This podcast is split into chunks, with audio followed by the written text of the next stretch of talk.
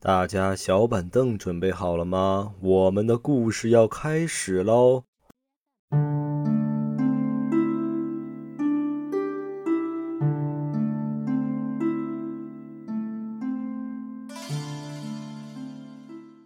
！Hello，大家好，这里是黑沙电台，我是小王，我是老幺。咱先说正事儿啊，介绍一下我们电台。咱电台是干啥的呢？咱们电台啊是专门讲鬼故事的。嗯，我们呢从各地淘换一些听众投稿的诡异经历，然后选取最精彩啊、最吓人、最惊悚的，放到咱们节目中来讲。好了，正事说完了，我们可以插科打诨聊天了。可以聊点别的了啊。今天我非常开心，为什么呢？因为因为故事你已经讲了三四遍了啊。对，今天小王实在是有点过于吹毛求疵了，要求很高。因为啥呢？因为。前几天他翻评论，看到有人竟然夸他讲得好，夸他气泡音，简直是喜滋滋了。主要是这个气泡音讲得好，我倒也没觉得多好啊。甚至有人说我讲的有点呆，那那个气泡音还是很受用的。我本来吧就觉得自己不会讲气泡音，因为我跟老幺那次有次聊天就他就说我不会气泡音，然后我刻意学了几一下，发现确实讲不出来。嗯，但是没想到今天翻评论，哎呀，有人说你不要刻意发出那些气泡音来。我我天地良心，我真的没有刻意去发出，它就是自然而然的东西。这这话说的有点有点酸了啊！你你是是不是羡慕了？那你告诉我，这就是你讲了三四遍的原因吗？还主要是还是要求比较高，要求完美。是，平时啊，我们讲故事啊，就是插科打诨、胡逼逼、随口一说。结果今天啊，小王竟然拿出来了一个文件夹，里边密密麻麻、详细的记录了他的故事，我都震惊了。为什么如此的认真？那得对得起我这气泡音呢，是吧？行，所以说你就讲了三四遍儿。虽然讲了三四遍儿，他这第一个故事啊，每一次听我都觉得很瘆人，说明这个故事是真的很吓人啊。那开始吧，开始吧，来吧，争取这是最后一次啊。行，这个事儿呢是在豆瓣上看了一个神帖，就非常的火啊，讲的是这个楼主跟他一个女同学之间的事儿。但这个故事的当事当事人就已经去世了，嗯，对。然后，但是楼主把他之间发生这些事儿整理以后放在这个豆瓣上，那我今天要给大家讲一下了。行，嗯。那楼主这个同学啊，他们叫他耗子，这名还挺奇怪的吧？其实他这个名啊是有出处的，他背后是一个非常恐怖的故事。嗯。楼主跟这个耗子啊，他们就是最早认识的，所以关系也非常的好，而且非常。幸运的是什么呢？他们两个人啊分在了一个宿舍，正好就是上下铺。那他这个名字由来到底怎么回事呢？其实那天晚上他们呃宿舍里边就是轮流去洗澡嘛。这个耗子啊，他是最后一个进去的。结果他进去没多久，他突然在这个呃卫生间里边大喊了一声“老有老鼠”。嚯！那这个寝室其他人就很关心他呀，就赶紧去问怎么了怎么了，就发现这个耗子在里边不说话了。那大家就赶紧去，就是打开这个门吧。嗯嗯，就发现这个门啊，竟然锁上了。那这个时候，他们这个宿舍的宿舍长啊，室友 C 就赶紧拿了钥匙，想去把这个门打开。是啊，结果打开之后，就发现这个耗子浑身啊湿湿漉漉的，都湿透了。嗯，然后呢，面无表情的就在那儿站着。哦，奇怪的是，地上也没有水。然后大家就问他，那个耗子在哪儿呢？这个时候，这个耗子，呃，不，老鼠在哪儿呢？这个时候，这个耗子啊，他就。有点癫狂了，就指着这个室友 C 就说在那儿呢，就就在这儿，指着四室友 C 说他是耗子，对，然后就开始就是笑，就是狂笑起来，嗯，那大家都以为他是开玩笑的，是吧？就然后这个事儿就过去了，没想到等到了第二天早上，竟然在这个室友 C 的枕头里边发现了一只死耗子、死老鼠，哎呦！由此呢，他们就给他起了个昵称，叫耗子。嗯，所以我们之后啊，也就以耗子来称呼他，对，来称呼他了。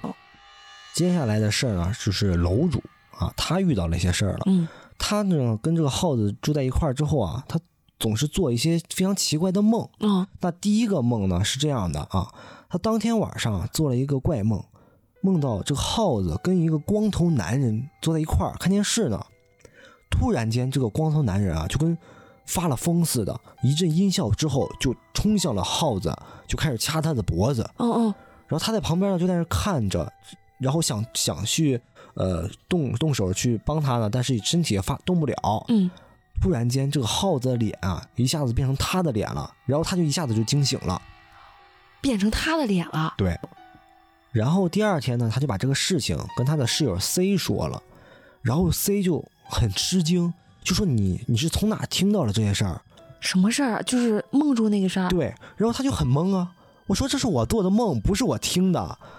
他说这个事儿啊，他是有原因的。他说这么说是有原因的，因为这个耗子啊，他其实是他舅舅跟他妈妈乱伦生下来的。哎呦，对，然后他妈妈呢，因为在小时候经经受了很多就是指责，然后这个心里过不去，然后就自杀了。嗯，所以呢，耗子他是从小跟他爸爸，也就是他舅舅一起长大的。哎呀，不幸的事儿呢，是发生在这个耗子八年级的时候。嗯，有一天晚上，他在家里边看电视，然后他爸呢就突然就扑向了他。哎呦，对，干嘛呀？就把他强奸了。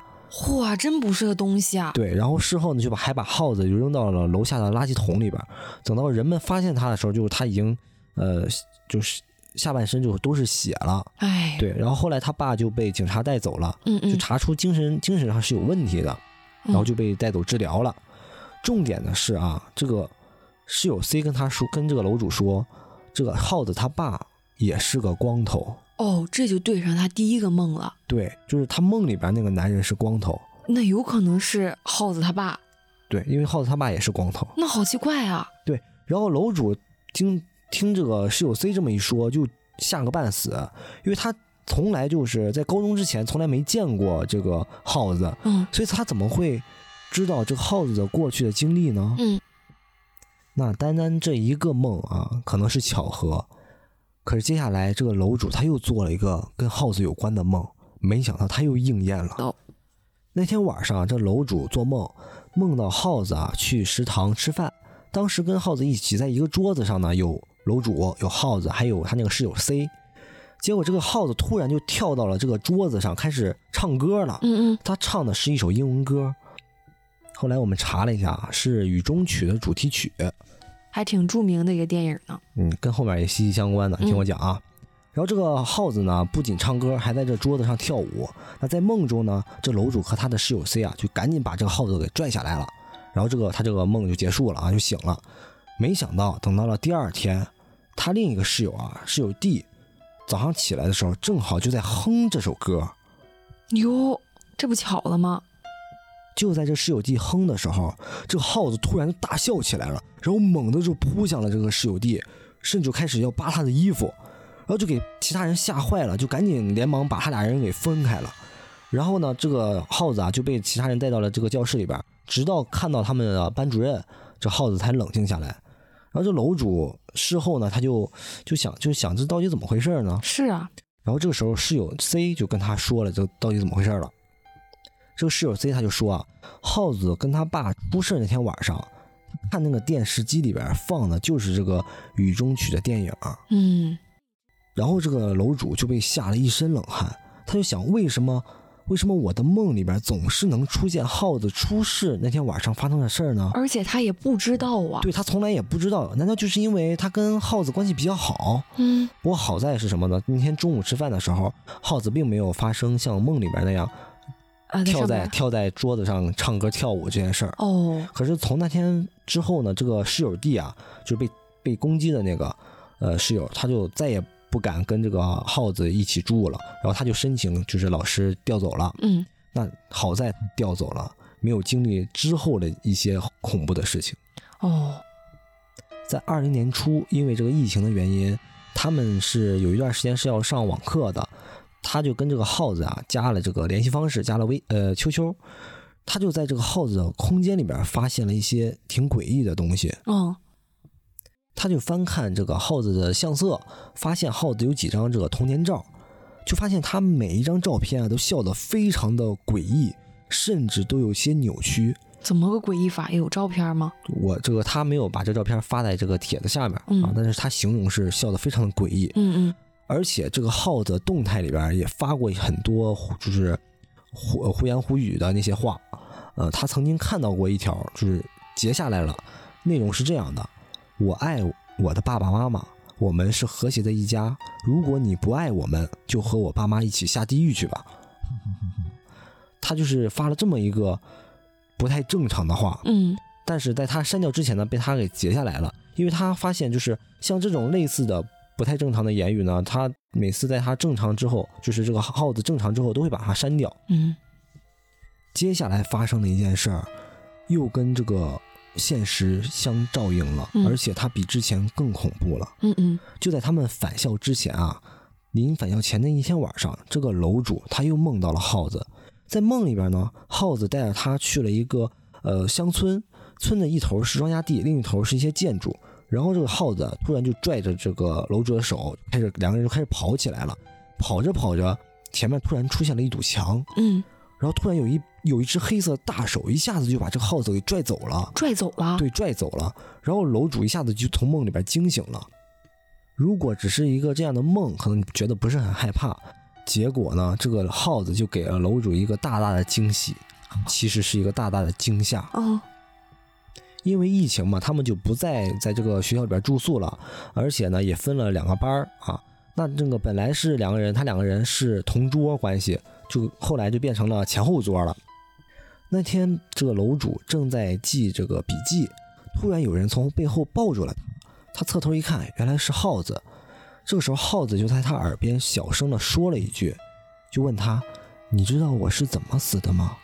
啊，怎么会发出这么瘆人的话呀？我是跟我妈一起被一只大手抓去的。这时候他仔细一看，发现这个耗子嘴角一弯，露出他那种非常扭曲的那种笑容来，把他吓了一身的冷汗。楼主当时就不敢相信，他这像这耗子这么漂亮的女孩子，怎么能做出这么诡异的表情来？而且这个黑色的大手，不就是他梦中的那个情节吗？哦，这不是又对上了吗？对他又对上了。这个事情结束之后，才是真正的高能预警。在国庆期间，他们几个宿舍几个人啊，商量着一起出去玩儿。本来他们是不打算带上耗子的，因为怕他出点什么事儿啊，这几个人担不起责任。不过大多数情况情情况下啊，看着耗子还是挺正常的，就想着要不还是把他带去吧。那天晚上他们玩的就比较晚了，几个人玩的也非常开心啊。但是玩到后半夜，确实有点有点累了。那你这几个几个女生，你要是分开回家，其实还是挺危险的，对吧？所以他们几个人啊商量了一下，不行，攒点钱，咱们一起住宾馆吧。他们五个人啊就开了两间这个标准间儿。那这个室友 A 和室友 B 他们住在一块儿，室友 C 还有耗子还有楼主他们住在一个屋。嗯，然后呢，楼主跟耗子关系比较好嘛，所以他俩人啊睡在一张床上。嚯，真大胆啊！临睡前呢，这楼主啊还想看会儿电视，就想这个把电视开开。没想到呢，他刚打开，这耗子一把就把这遥控板给就是抢过去了，然后就把这个电视给关了。然后楼主就问他你干嘛呀？这这个耗子就说看什么看，赶紧睡觉吧。这个语气啊，完全就不像他平时说话那个腔调，就反而很像一种就是长辈就是训斥晚辈那种感觉。那这个楼主看这耗子就可能有意见是吧？那就算了，那不看了，赶紧睡觉吧。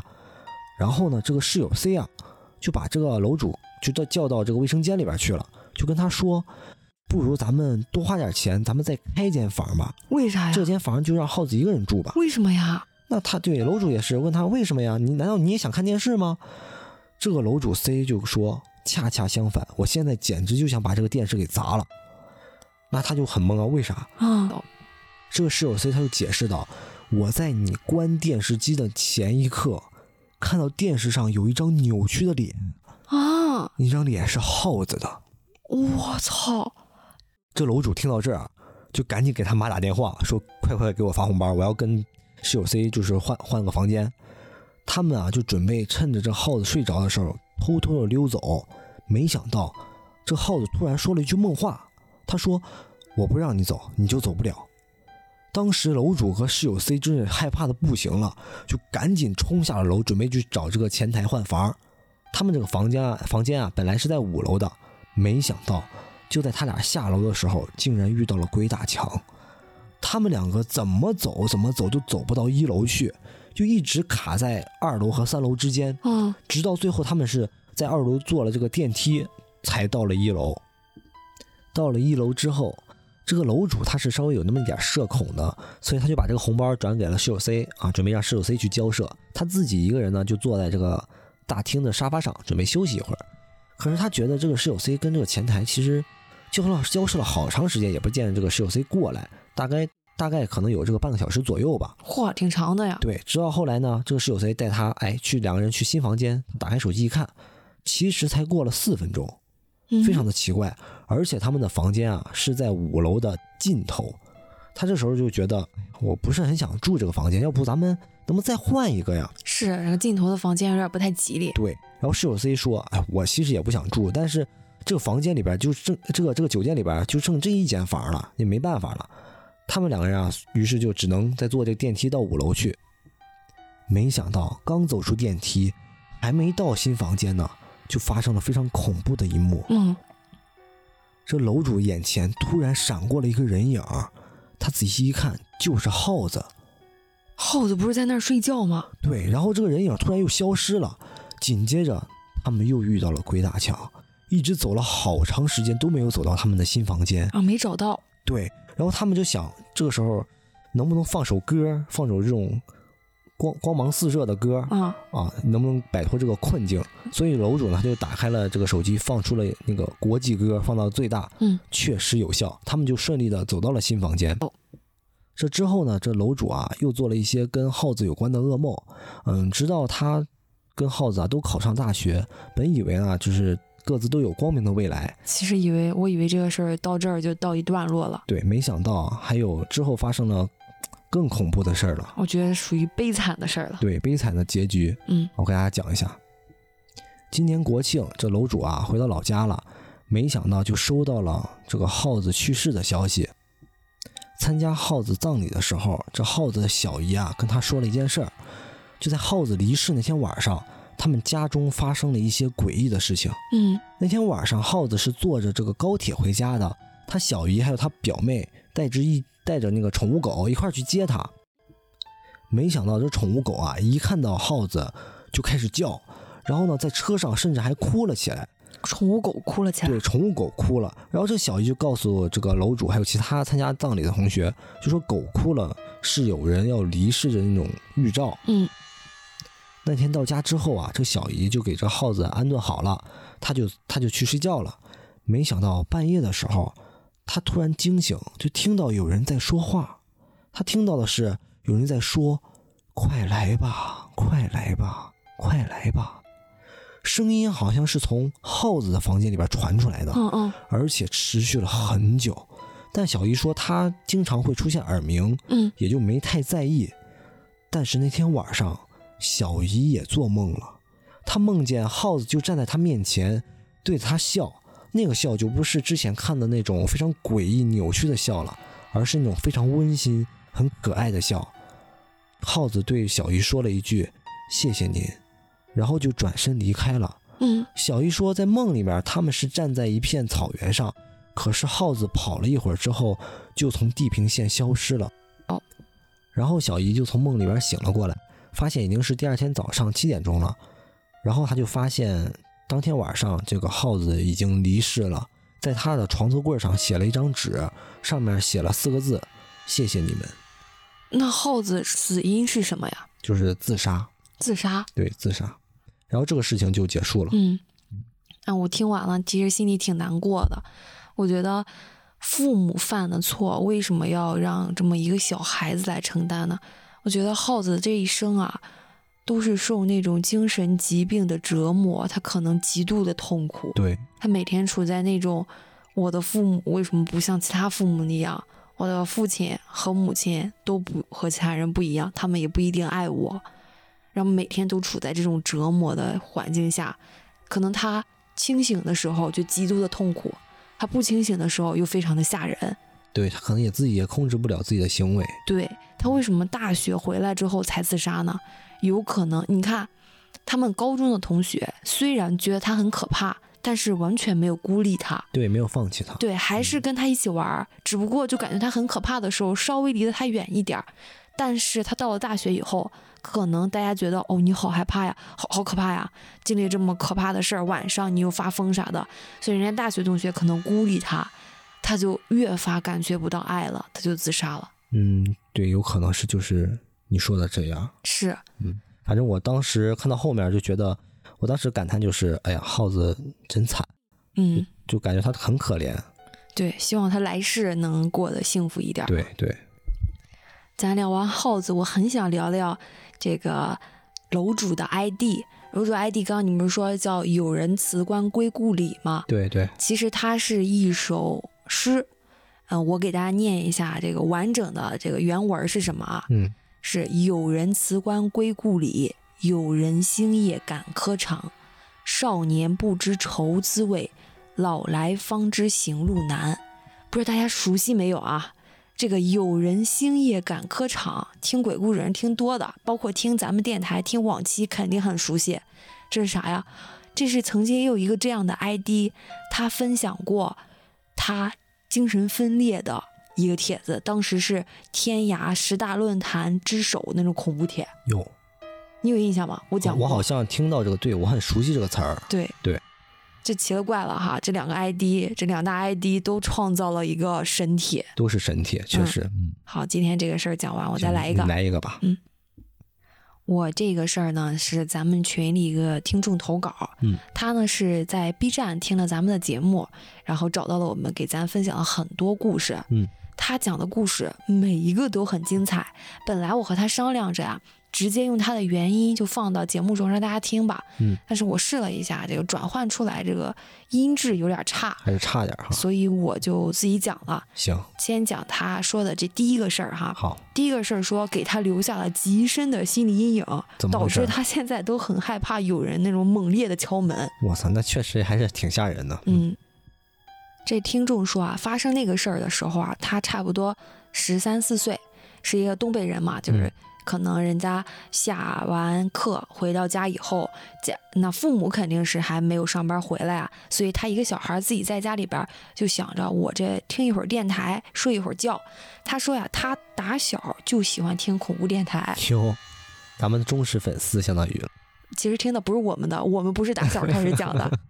咱们这个类型电台的忠实粉丝。哎，对，嗯，他这迷迷瞪瞪的听着。就准备进入那种昏昏欲睡的阶段的时候，他突然听到门口大门口啊，有人那种咣咣咣的敲门。谁来了？这是他呢，就想着我这起来上个厕所，然后顺嘴啊，就迷迷瞪瞪的嘛，就顺嘴说一句说：“爸妈，你看一下，谁在敲门啊？外面一直在敲门。”就说了这么一嘴啊。他爸妈不在家是吧？对他睡得迷瞪嘛，就下意识的说了这么一句，嗯，然后就穿着拖鞋哒哒哒准备去上厕所。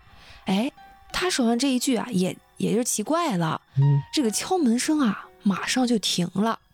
停了之后呢，他准备就去上厕所了。嗯，没想到就是走到他这个客厅大门口那门铃那附近的时候，这个敲门声啊一下子变大了，就咣咣咣。一开始可能只是温柔的梆梆梆的敲。嗯。可能是听了他说完这一句话以后，外边那个人顿了一下，然后接着开始变成了咣咣咣砸大力的砸门。其实啊，他和我说，他当时啊是恰好走到靠近门附近那个门铃的地方，但是他呀虽然是个男孩啊，但又是个小孩啊。他根本没有勇气往那个猫眼里边看看到底是谁在外边，所以他一直就瑟缩在门铃那个地方，听着那个砸门声，咣咣咣的砸。渐渐的，他就感觉到不对了，怎么了？因为听这个砸门的这个声音啊，这可不是砸他们的第一道门。就大家有就是生活常识都知道啊，一有些人啊，他为了保证安全，外边会加一个铁的防盗门，对，里边是一个木质的门。嗯，他听这个砸门的声音啊，那可不是砸那个防盗门了，是在敲那个木头的门了。外面的门已经被他弄开了。对，他当时稍作思考，就觉得不对了。嗯，就因为啥呢？你想想，如果是一个小偷，他会开门，他会撬锁。那他不会敲门的，他也不会砸门的。对呀，他一下子就悄无声息的进来了。他既然能够开了第一道的防盗门，那第二道门简直是如如入无人。对对啊，如入无人之境啊！但是他为什么一直在外边砸门呢？那你说小孩遇到如此惊悚恐怖的事儿，他第一个反应是什么？他肯定要打电话跟他爸妈说啊。对。然后他呢，就马上给他爸妈打了三四个电话。嗯。但是绝望的事情来了，这三四个电话，平时他妈都是给他秒接的，或者是都是能接起来的。嗯，但是这一次三四个电话压根儿就没打出去，他爸妈也没接到。就在他打电话的这一两分钟之内啊，门外又突然的没了声音。这咋回事呢？就是怎么说呢？前一秒还在那儿咣咣咣的砸门，后一秒戛然而止，一点动静也没有了。嘿。这期间他肯定得听着，也没听到门外有什么动静，嗯，就是一下子戛然而止了。说来也奇怪，就是这个敲门声戛然而止之后，嗯，他妈呀竟然能打通了，这电话能打通了，他妈接起来了，嗯，接起来以后，你想这个小孩吓坏了，对呀，就带着哭腔说：“妈，你快点回来，咱们家进来小偷了，你快回来，他在那儿敲门呢。”那他妈一听也慌了，就安慰他说：“你。”千万不要开门，也不要往门那儿去看，抓紧打幺二零，不幺幺零啊，sorry 说错了，打幺幺零，然后我和你爸马上就回来，千万别开门啊。他挂了他妈的电话之后啊，其实做过一番思想斗争。他因为刚刚说了嘛，开头说了他喜欢听灵异电台，嗯，他当时的第一反应啊是。我有没有可能是遇到什么哎灵异事件了？那我跟这个幺幺零打电话，万一人家不信怎么办？我一个小孩儿，但是他妈让他打呀，而且这个理智也占据了上风，就拨通了幺幺零电话。其实索性他就是拨通了幺幺零电话，嗯，因为就在他跟幺幺零说话的时候，门口响起的声音变了，不是砸门声了，反而是拿钥匙开门的声音，开门的声音。他当时听到这个声音啊，浑身鸡皮疙瘩都起来了，然后一瞬间他就反应过来，他们家是有备用钥匙的。哟，我操！很多人家他门口有个鞋柜儿，嗯，大家会把那种备用钥匙啊放在鞋里边，就藏起来了。对他第一反应是坏了，那个人找到备用钥匙了。他当时啊，一个小孩一下子就被吓到失语了，浑身哆里哆嗦，话也说不出来，抖得跟筛糠似的。因为他知道这个人，这个门是他的最后一道防线了。对，这个门，这个人只要是用钥匙捅进这个锁眼里，然后往右吧嗒那么一转，这个门就打开了。嗯，那一个成年人，假设门外是一个成年人，一个小偷，在面对一个小孩的时候，接下来恐怖的场景，大家想想吧。他毫无反手之地。对呀，那其实他也很机灵，很鬼。嗯，他听到开门的声音之后啊，马上就转身。跑进了自己的卧室，并且把卧室的这个门啊关上了，反锁上。对，反锁上之后啊，他就竖起耳朵仔细听门外的动静。嗯，但是迷惑的来了哈，门外那个人啊一直没有把那个门打开，就是他已经把这个钥匙啊插到锁眼里了，而且他能听到那个人啊在那儿轻微的往左右那么拧，就是抖着。像一个人把钥匙插到锁眼之后那种抖，尝试是吧？对，轻微的拧，但是又没有拧到那种程度，所以这个门啊还没开开，就是那种哒哒哒哒哒那么拧有动静。他说这个拧门的声音啊，足足持续了三十秒。那其实这个动作也就是一瞬间的事儿，对，不可能持续三十秒的。嗯，但是外边那个变态竟然持续了三十秒，这期间啊，他紧咬着牙关。大气不敢喘，哆里哆嗦的就仔细的听那个声音。嗯，因为他知道，只要用力往右一拧，门马上就开了，那就坏了。嗯，但是奇怪的是，接下来啊又没有声音了。难道是当时他第一个念头就是，难道是那个人已经把门打开进来了？进来了。但是我又没听到拧门啊。他呢又屏住呼吸开始听，确实也没有听到任何人那么走进来的脚步声。嗯。他呢，就那么听了十几秒左右，他依稀听到他家那个电梯门啊开了，然后啊是有那种急匆的脚步声，接着是说话声。原来是他妈和他叔叔已经赶来了，已经赶回来了。对他妈呢，就朝着屋里边喊：“儿子，快把门打开，妈在外面呢。”他一听，哦，是他妈的声音，马上就由那种极度极度惊恐，抖得跟筛糠似的，然后变成了那种劫后余生的状态，然后马上大哭，一边哭着一边悉悉嗦嗦开门。把门打开之后，确实是他妈和他一个叔叔站在门外呢。他妈呀就一把抱住他，安慰他说：“别怕，别怕啊，你爸呢现在在楼梯底下等着呢，和你其他叔叔在楼梯底下等着呢。嗯，我们上来看看你有什么问题。”他呢就上气不接下气的跟他妈说了这个发生的事儿。嗯，正在他说着的时候，直到现在，真正诡异的事情啊才开始。怎么了？他妈的电话突然响了。嗯，他妈一接，哎，是他爸打来的。他爸呢在那边说：“怎么着啊？你们是摁住了那个人了吗？”他妈说：“没有，就门口没人。”他爸说：“我们一直在楼道里面堵着呢，也没上来人。那那人呢？”他妈呢就和他爸说：“那你再好好找找，我们这上边确实没人。”他爸说：“我们各个楼梯口啊、楼道什么都派着人堵着呢，确实是没人，怎么怎么办呢？”就在他们纠结的时候啊，这个时候不是拨打了幺幺零嘛，嗯，警察也上来了。警察上来之后啊，他爸也就上来了。上来那家里的大人就得跟警察说这个事儿啊。嗯，说这个事儿的时候，他妈和他爸把那个警察就叫一边去了。他们啊单独找了一个警察中年纪大了、看起来有阅历的这个人，嗯，叫到一边就来龙去脉说了这么一个事儿。就眼见的、肉眼可见的。这个警察的脸色由正常的脸色慢慢慢慢的呈现那种惊讶又有点害怕的神色，就凝重了。对，警察也感觉到害怕了。那警察就说：“不可能啊，你们一直在堵着，又这没有人下去，也没有人上来。你们家这是六楼，哪怕是有人从六楼那么邦登跳下去，这个地动山摇的，大家也都能听到。是啊。”那我们就一起去翻翻监控吧。其实你看监控啊，你必须得警察同意物业才给你看监控的。他们一起啊就去了那个监控室。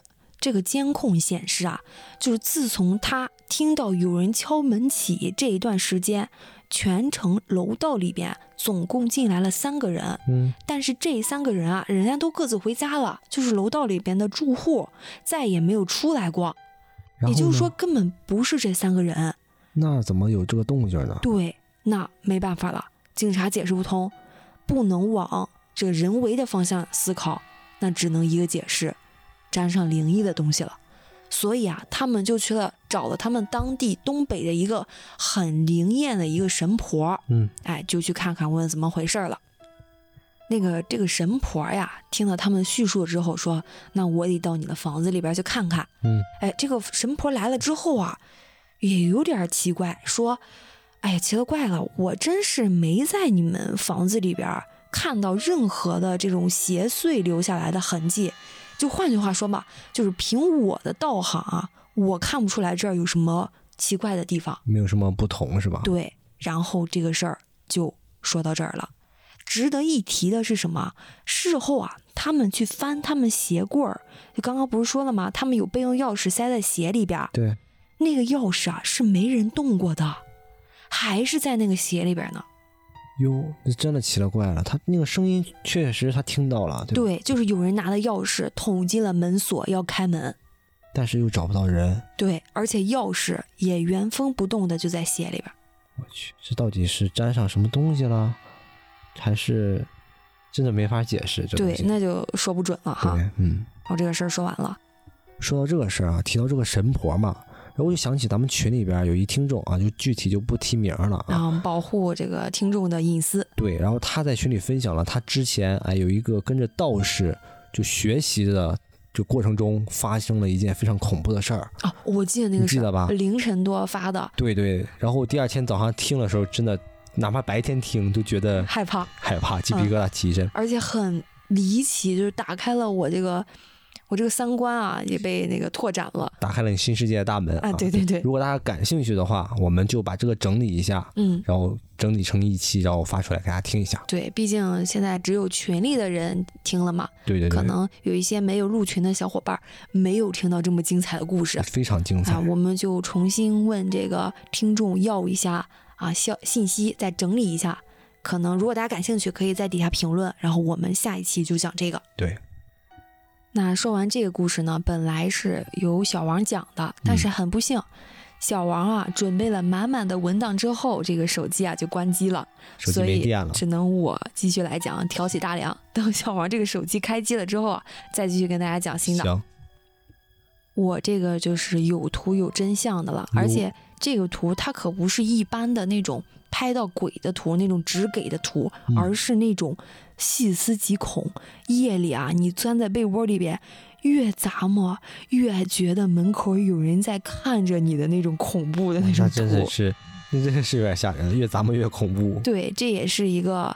呃，非常出名的一个帖子啊，我不知道，我怎么感觉我有，我好像以前讲过，但是吧，好像讲过类似的情节，大家听一下这个故事熟不熟悉吧？行，讲讲吧。要讲这个故事啊，就绕不开张国荣的一部电影，什么呀？叫《胭脂扣》。哦，他呢是和梅艳芳演的，当时梅艳芳是饰演一个女鬼，嗯，这个女鬼呢一直徘徊在这个奈何桥上五十年了，也不投胎，嗯，然后大家就问他说：“你为什么不投胎？”他说：“我想要到人世间找我的情郎。”然后。这个情郎呢，就是张国荣。当时啊，是两个人相约殉情。嗯，但是这个男的呀，贪生怕死，没死成，就是又活过来了。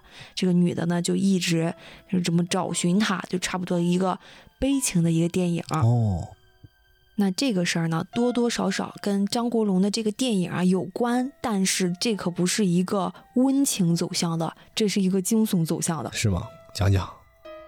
听到这儿，我可来劲儿。这个事情的走向啊，是一个外国网友，他叫 Nathan，在 Reddit 求助网站上发了这么一个帖子，是一个求助帖。嗯，这帖子名字叫什么呢？说求助，我死去的女友啊一直在给我发消息啊，我应该怎么做？我应该怎么回她？那大家就问他说，你这个女朋友是怎么去世的呀？嗯，然后他说，二零一二年的八月七号。我的女朋友啊，因为车祸去世，然后他给他讲述了一下事发当天的具体经过。嗯，他女朋友艾米丽啊，其实是一个非常人很好、很善良，也是一个话痨的一个人。那一天啊，他差不多是四点半就下班了，但是，哎，他这到了五点半的时候，他给这个艾米丽发消息，艾米丽也一直没回，他就着急了，就联系他同事。他同事啊说：“哎呀，艾米丽当时啊大大咧咧和我们说，她要早点走。其实她四点多啊就已经走了。那人去哪儿了呀？对，那人去哪儿了？联系不上，直到午夜才从警察局啊发来了消息。有警察局说啊，就是很抱歉啊，就告诉你们，这个艾米丽啊因为车祸去世了。她呢被一辆红色跑车撞到腿了，双腿就是严重骨折，然后当场去世，失血过多，当场去世了。有。”那你想想，这一对情侣啊，这 Nathan 说啊，他和艾米丽啊已经相处五年了，两个人啊感情非常好。那对于 Nathan 来说，那可是天大的打击啊！是他好长一段时间啊都恢复不过来，嗯，直到哎过了差不多十几个月后，差不多一年吧哈，他呢渐渐的从这个他女朋友车祸的这个氛围中走过来了，嗯，没想到刚走过来，当天晚上。就收到了艾米丽的短信啊！这个艾米丽生前使用的这个 Facebook 的这个账号，在十一月十六号下午一点左右，连接着给他发了三条“你好，你好，你好”的个问题啊！然后他当时啊。感觉很害怕，然后想了一下，说：“哎，有没有可能是艾米丽的这些好朋友们，有的是做程序员的，或者是做黑客的，然后他搞了一个恶作剧呢？但是这个恶作剧实在是太恶劣了，确实啊，在人伤口上撒盐。他呢，就马上就回了，就回了一个问号，说：你是谁？是谁在给我发消息？结果这个艾米丽啊，又回了他个你好。”然后他说：“你不要搞恶作剧了，你这样我会报警的。”嗯。然后这个人啊就没再回话了，直到半夜，也就是凌晨，这个艾米丽又再次登上了他的自己的账号，嗯，然后给他发消息了。这个消息就更加的鬼气森森了。他发了一个什么？他说：“我们周日出去玩啊。”啊。Nathan 呢就回他说：“你是谁？我的女友已经去世了，请你不要搞这样的恶作剧。”然后这个艾米丽呢又给他回了一个字儿，回了一个说：“宝宝巴士的轮子转呀转。”这个呢是一个没头没尾的话，是但其啊实外国人听起来他是很熟悉的，他是他们耳熟能详的一首儿歌。是什么儿歌？你不知道，是外国人他们经常听的儿歌，我们不清楚。哦，这件事儿发生之后啊，他就仔细的复盘，嗯，他想这些话怎么越看越熟悉呢？然后他就翻他和艾米丽以前的聊天记录，嗯，他发现这些话都是艾米丽以前说过的话。什么？我们周日出去玩啊，是他很早以前他们俩约着发信息的时候，艾米丽说过的哦，话。提过的词儿？对，包括这个宝宝巴士的车轮转呀转，也是他们俩以前讨论过的儿歌。哦，他当时啊，第一反应就是有人啊占了他的号，或者是有人恶作剧，有人可能是偷偷改了他密码，登了他的号。但是绝对不是我们现在讨论那么简单，因为接下来发生的事儿完全就是打脸。那咋回事呢？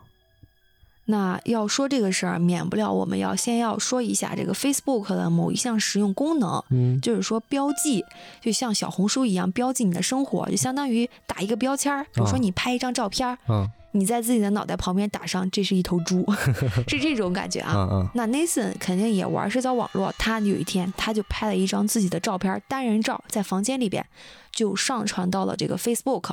没想到刚一发上去，就被他女朋友的这个账号给标记了。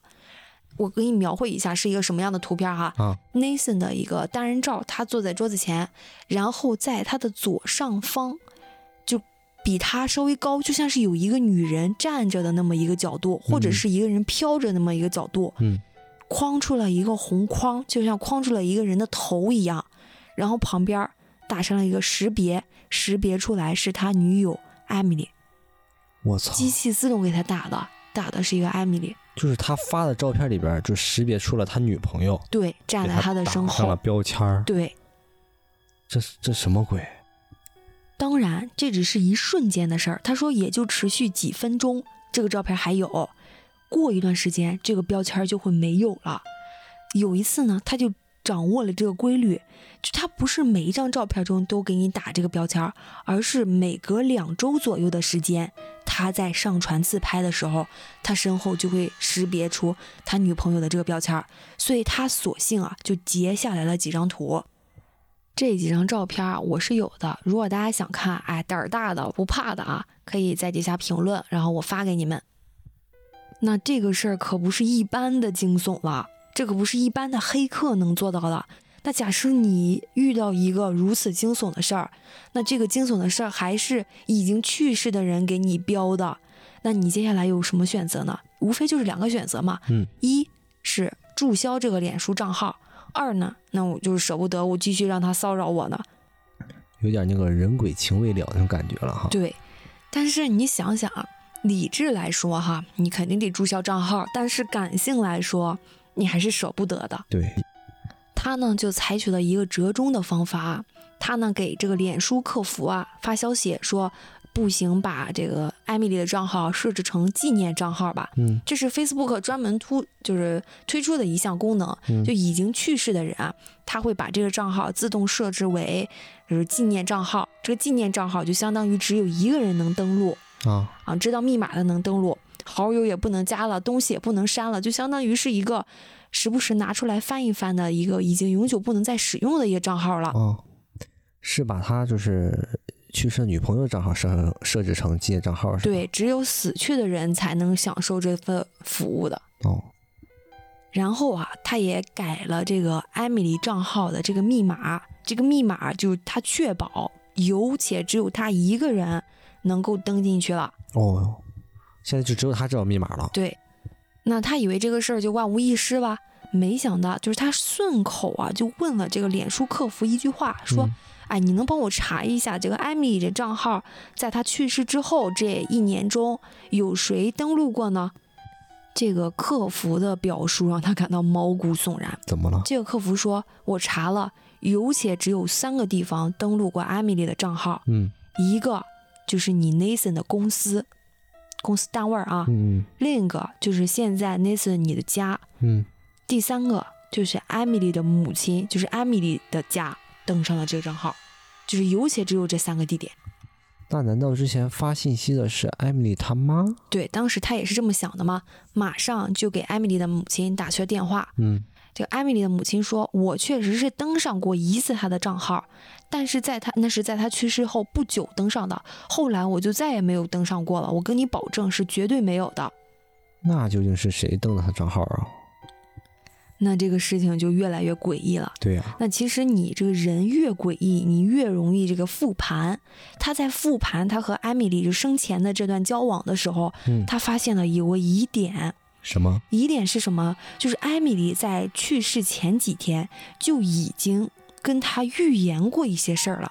当时啊，艾米丽阴阳怪气儿的说：“说我感觉我要死了，我死了之后啊，也请你不要太难过，因为我也不是啥好人。啊，这没头没脑的话呀。对，就是当时就是说你不要太难过，我也不是你想象中的那么好，嗯，就给他一顿安慰。但当时他没放在心上，但现在想一想，这不这可不就是预言吗？好，真是这么回事儿。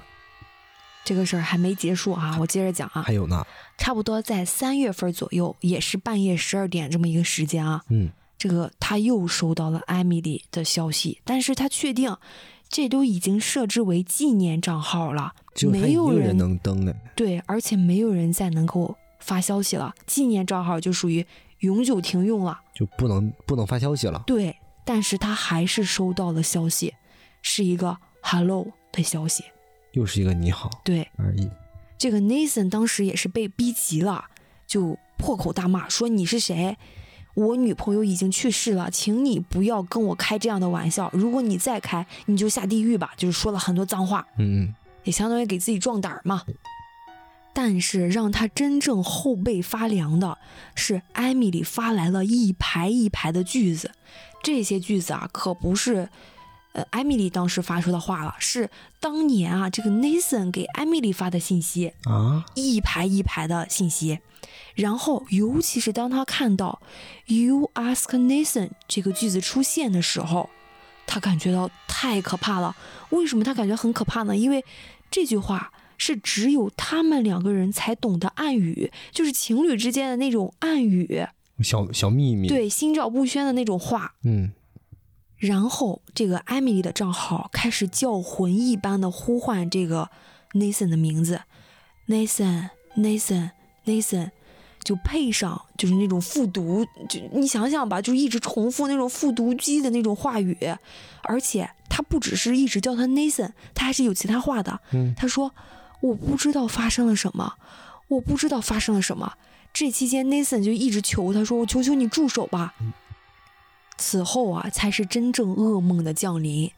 艾米的账号在他发完这个“我求求你住手”之后，终于哎也不再复制粘贴以前的旧消息了，嗯转而是一串不祥的字符。啊，这个字符是什么？i 星号 i 星号负十二负十五，然后还是一些话啊，这些话可能是以前他们没有存在过的话了啊。嗯嗯，他发发的是什么？他说：“我的毛衣在烘干机里，我好冷，真的好冷好冷啊，冷冷啊，亲爱的，快住手，好冷，我要冻住了，我不知道发生了什么。”我去，我现在头皮发麻。我也是，我起了一身鸡皮疙瘩。